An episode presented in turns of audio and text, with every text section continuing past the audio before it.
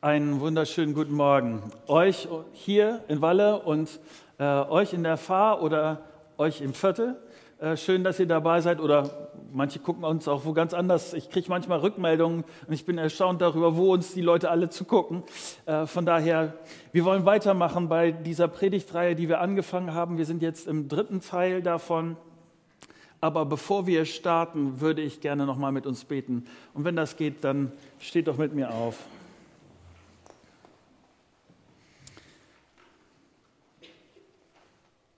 Ich danke dir, Vater, dass dieses Momente sind, ähm, wo wir wissen, dass wir hier nicht nur ähm, als deine Leute zusammen sind, als Leute, die äh, dir vertrauen oder als Leute, die auf dem Weg sind zu dir oder am Überlegen sind, ähm, ob das mit dem Glauben was ist. Du bist hier. Und ich bin so dankbar dafür, dass ähm, diese Worte, die, über die wir heute Morgen nachdenken, dass das Dinge sind, die deine Handschrift tragen, wo deutlich wird, was, was du denkst, wie du bist und was das für uns bedeutet. Und ich bitte dich darum, dass ich das jetzt gut erklären kann. Amen. Setzt euch gerne wieder. Das wirst du wahrscheinlich auch kennen, dass man so Momente hat, wo man äh, denkt, da ist, da ist echt der Wurm drin. Also wo du denkst, äh, jetzt das müsst, müsste doch irgendwie funktionieren oder wo du darauf hoffst, dass es irgendwie besser wird oder dass du denkst, ich brauche eine Lösung oder ich brauche eine Perspektive für diesen Moment und dann passiert gar nichts. Und dies, was wir uns heute Morgen angucken, ist der Stammbaum von Jesus, beziehungsweise im Stammbaum von Jesus gibt es fünf Frauen und äh, die Frau, um die wir uns heute Morgen äh, Gedanken machen, ist die Ur, Ur, Ur und noch ein paar Ur äh, ähm, Großmutter von Jesus. Und Matthäus zählt sie in, dem, in seinem Evangelium auf. Und es ist ein Bericht von Hoffnung trotz Hoffnungslosigkeit. Es ist ein Bericht über die erstaunliche Fürsorge und über die erstaunliche Gnädigkeit, die Gnade, die, die Freundlichkeit von Gott. Es ist, wo, wo Menschen in Verzweiflung geraten sind und wo trotzdem Gottes Handschrift zu lesen ist. Und das finde ich klasse. Ruth heißt diese Frau, über die wir uns heute Morgen Gedanken machen wollen. Und als, als die Geschichte mit Ruth, das, was von ihr berichtet wird, anfängt, ist in ihrem Leben, es ist sowas von Chaos, sowas von Hoffnungslosigkeit, Elend und Ruin und Verlust, das kann man sich überhaupt nicht vorstellen. Das betrifft nicht nur Ruth, sondern es betrifft auch ihre Schwiegermutter und es betrifft auch ihre Schwägerin. Ihre Schwiegermutter heißt Naomi, ihre Schwägerin heißt Orpa. Was ist passiert? Eine ganze Familie hat versucht, der Hungersnot in Israel aus dem Wege zu gehen. Und sie haben entschieden, wir gehen in das Nachbarland Moab und versuchen dort irgendwie durchzukommen. Ähm, Moab ist ein schwieriges Land für Israeliten, weil Moab sind die Leute, die äh, grundverfeindet sind äh, mit Israel, von daher kompliziert. Aber die erste Zeit läuft, aber dann passiert Folgendes. Der Familienvater und seine beiden Söhne sterben. Die beiden Söhne sind verheiratet und so ist jetzt die Witwe Naomi mit ihren beiden Töchtern dort und in einer völlig verzweifelten Situation. Sie ist so grässlich, dass Naomi sagt, Ruth 1, Vers 20, lest mit mir. Nennt mich nicht länger Naomi, erwiderte sie, nennt mich Mara, denn Gott der Allmächtige hat mir ein schweres Schicksal aufgelegt. Das, was Mara bedeutet, ist, Mara bedeutet bitter. Warum ist Naomi bitter?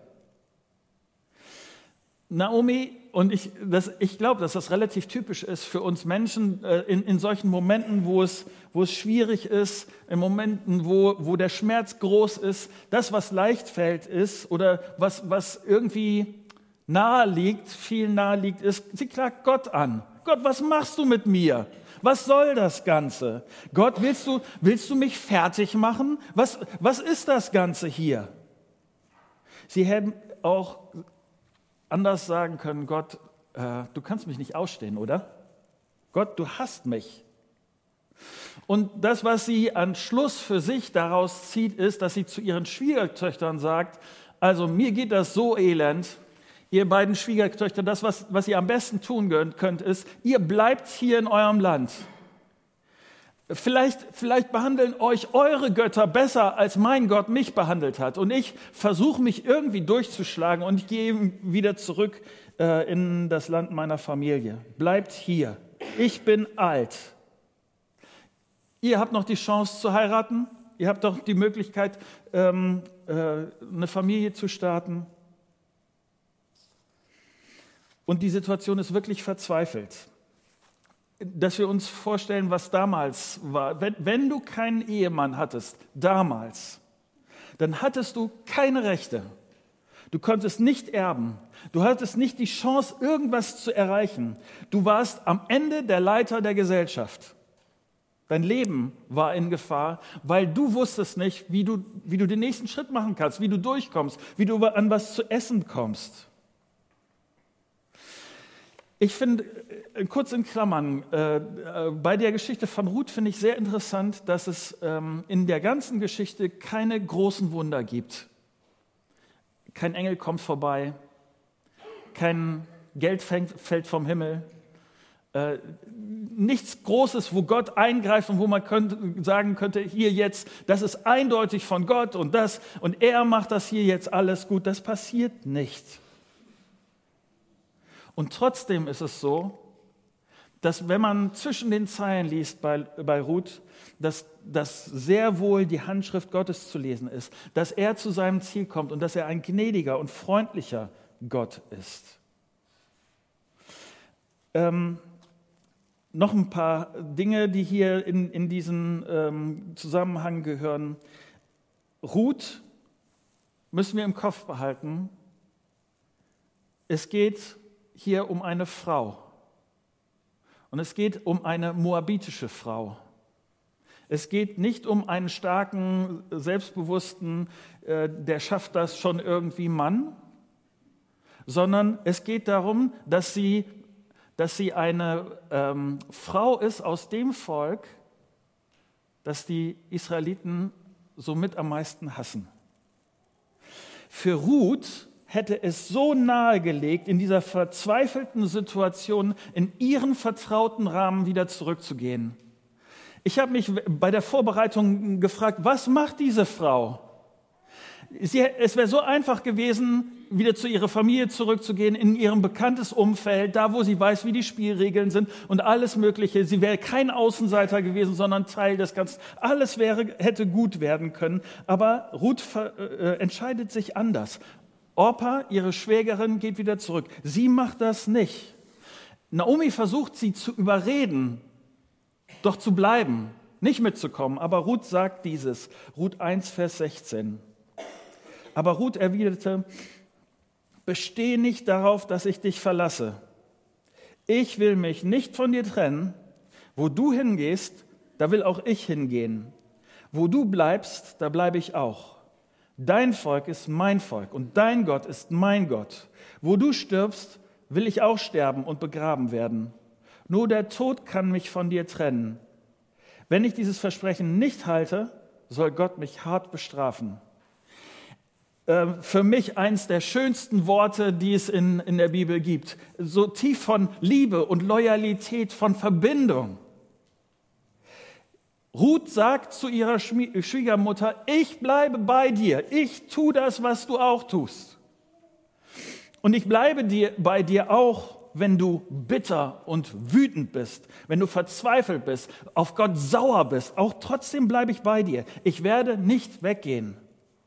Ich werde bei dir bleiben und wir beide werden diese Sache durchstehen. Und sie verspricht das ihrer Schwiegermutter. Ich weiß nicht, ob du verheiratet bist. Ich weiß nicht, wie deine, dein Verhältnis zu deiner Schwiegermutter ist. Das kann ja manchmal komplizierter sein. Ich weiß nicht, ob du zu deiner Schwiegermutter sagen würdest, da wo du hingehst, werde ich auch gehen. Okay, für für eine kurze Zeit wird das vielleicht gehen, aber hey Ruth, es ist nur deine Schwiegermutter. Und dann noch eine, die so negativ drauf ist. Kennst du das? Mit Leuten zusammen zu sein, die die, die die Welt immer von der schlechten Seite sehen, mit Leuten zusammen sein. Du stehst morgens auf und die sehen alles düster und es wird nichts und alles ist kompliziert und verstehst du das? Mit so einer Frau ist Ruth jetzt hier gerade unterwegs und sie entscheidet sich, bei ihr zu bleiben. Naomi wäre nicht gerade ich, ich habe gedacht, würde ich diese Frau auf eine evangelistische Aktion schicken? So äh, Werbung für Gott. Äh, sie wäre nicht gerade so der Prototyp dafür, dass, dass andere Leute sagen, ja, so wie, du, wie dein Leben ist, so will ich das auch haben. Oder? Und überleg mal, hätte Ruth Naomi an dieser Stelle verlassen, vielleicht hätte Naomi aufgegeben und sie wäre gestorben. Sie ist schon eine ältere Frau. Sie hätte niemanden und nichts gehabt, für das es sich zu leben gelohnt hätte. Und Ruth entscheidet sich in so eine Situation, da drin zu bleiben, dabei zu bleiben. Und sie geht diesen seltsamen Weg. Ich will das noch mal ein bisschen deutlicher machen. Ähm, vielleicht ist es bei dir anders, aber ähm, manchmal äh, treffe ich Leute, die mich fragen, christlicher Glaube, was habe ich denn davon? Was ist der Vorteil? Was ist wirklich das, weshalb überzeugt mich? Gib mir ein paar Argumente, dass mein Leben irgendwie besser wird oder entspannter und sowas. Verstehst du? Und die, die Situation, in der Ruth sich entscheidet, bei Naomi zu bleiben, ist komplett anders. Sie entscheidet sich gerade in einer Situation, diesen Glauben zu behalten, äh, zu Vertrauen zu haben, gerade in einer Situation, wo die äußeren Rahmenbedingungen nicht dafür sprechen, dass dieser Gott so toll ist. Sie, sie sieht, äh, was dieser Gott mit Naomi gemacht hat und trotzdem entscheidet sie sich, dabei zu bleiben. Und sie macht das richtig. Sie macht das gut, weil dieser Gott ist tatsächlich vertrauenswürdig. Im Neuen Testament äh, sagt mal jemand äh, zu Jesus, Jesus, wohin sollten wir denn gehen? Was ist denn die Alternative? Nur du hast Worte ewigen Lebens. Ich weiß nicht, wie deine Lebensumstände gerade sind. Vielleicht findest du auch dein Leben gerade kompliziert und schmerzhaft und du denkst, Gott, wo bist du denn? Ich habe das schon an den letzten Sonntagen erzählt, dass ich auch mein Leben gerade ziemlich kompliziert finde und ziemlich schmerzhaft. Aber ich will an diesem Gott festhalten und ich will dich herausfordern und dich ermutigen, gerade wenn du in solchen schwierigen Situationen bist, wenn du denkst, ich flippe gleich aus. Das kann doch nicht sein. Gerade in solchen Momenten es Ruth gleich zu machen, an Gott festzuhalten, ihm treu zu sein, das zu tun, was er sagt, auch wenn alle anderen Umstände dagegen sprechen. Wenn du keinen Vorteil siehst, wenn du keine Verbesserung siehst, trotzdem diesem Gott treu zu bleiben. Und Ruth bleibt bei Naomi und beide gehen nach Bethlehem. Aber wie werden sie jetzt überleben? Sie sind zwei mittellose Frauen. Naomi kennt das jüdische Sozialsystem und es ist gerade Erntezeit. Das ist ein enormer Vorteil. In 3. Mose hat Gott angeordnet, dass die Armen bei der Ernte Korn sammeln dürfen, das Korn, was die Erntearbeiter verloren haben, was sie übersehen haben, dass die Felder nicht ganz in, bis in die Ecken abgeschnitten werden sollen, sondern bewusst etwas bleibt für die Armen. 3. Mose 19, da hört sich das so an. Wenn ihr die Getreideernte einbringt, sollt ihr eure Felder nicht ganz bis an den Rand abmähen und keine Nachlese halten. Auch in euren Weinbergen soll es keine Nachlese geben. Sammelt die Trauben am Boden nicht ein, sondern überlasst sie den Armen und Fremden. Ich bin der Herr, euer Gott. Also macht Ruth sich auf die Socken und sammelt die Reste in den Ecken, an den schwierigen Stellen, wo auch immer sie was findet. Und so kommt sie, so kriegt sie Nahrung für sich und Naomi. Zufällig landet sie auf dem Fern, äh, Feld eines gewissen Boas, ein wohlhabender Mann mit einem guten Ruf. Er ist ein naher Verwandter von Naomi und er ist freundlich und großzügig. Er achtet darauf, dass äh, Ruth ordentlich was nach Hause bringt. Und Ruths Reaktion auf diese Fürsorge, auf diese Freundlichkeit ist diese, in Ruth 2, Vers 13. Da sagte sie zu Boas, mein Herr, ich danke dir für deine große Freundlichkeit. Deine Worte geben mir Mut und Hoffnung. Du schenkst mir deine Gunst, obwohl ich doch viel geringer als deine Mägde bin. Sie ist sich bewusst ihrer Situation und sie weiß, dieser Mensch, der rettet mich gerade, der rettet uns gerade.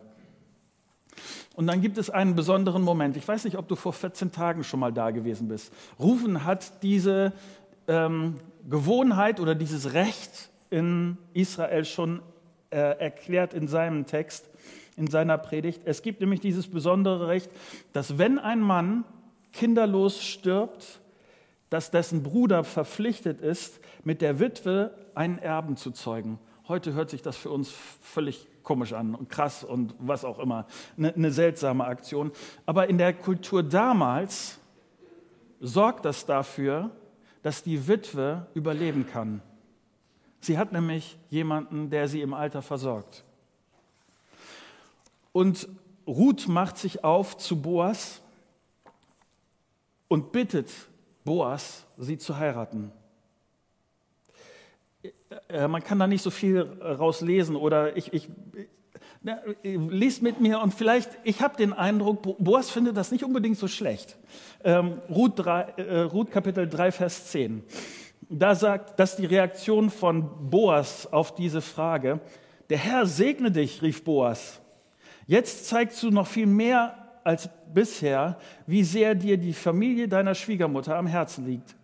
Du bist nicht den jungen Männern nachgelaufen, obwohl du sicher auch einen Wohlhabenden hättest finden können. Du brauchst dir keine Sorgen zu machen, ich werde deine Bitte erfüllen. Jeder hier in Bethlehem weiß, dass du eine ehrbare Frau bist wenn du, und ich mache dir Mut, das sind nur vier Kapitel, die man das Buch Ruth komplett durchlesen kann. Ich verkürze das jetzt ein bisschen. Es gibt noch eine vertragstechnische Komplikation, nenne ich das mal, äh, in der Zwischenzeit, ähm, weil es jemanden gibt, der auch Recht hätte, äh, Ruth zu heiraten. Am Schluss will der das aber überhaupt nicht. Und es kann tatsächlich, äh, kommt zu dem Punkt, dass ähm, Boas Ruth heiraten kann. Das Erstaunliche ist, mal ganz, ganz grob auf diese Geschichte geguckt. Was hatte Ruth am Anfang? Sie war arm am Ende. Was hat sie am Schluss? Was, welche Bedeutung hatte sie am Anfang? Sie war ein Korn in der Geschichte der, der Menschheit. Ich will dir sagen, was am Schluss der Geschichte dabei rauskommt und warum ich bis heute über diese Frau oder viele über diese Frau predigen, denn sie ist die Ur-Ur-Ur-Oma von David und damit ist sie die Ur-Ur-Oma von Jesus.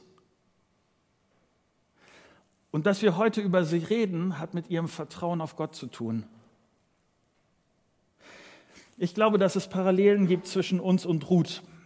Wenn du Jesus vertraust, dann ist das genau der gleiche Wechsel. Jesus ist der, der, der uns von arm zu reich holt. Das macht sich vielleicht nicht unbedingt an deinem Finanzkonto, an deinem äh, Bank-Girokonto deutlich, aber er ist der Chef des Universums. Wir kommen in seiner Familie. In Epheser 2 hört sich das so an, Vers 19. So seid ihr nicht länger Fremde und Heimatlose. Ihr gehört jetzt als Bürger zum Volk Gottes, ja sogar zu seiner Familie. Das ist das, was Jesus aus unserem Leben macht, aus deinem Leben macht.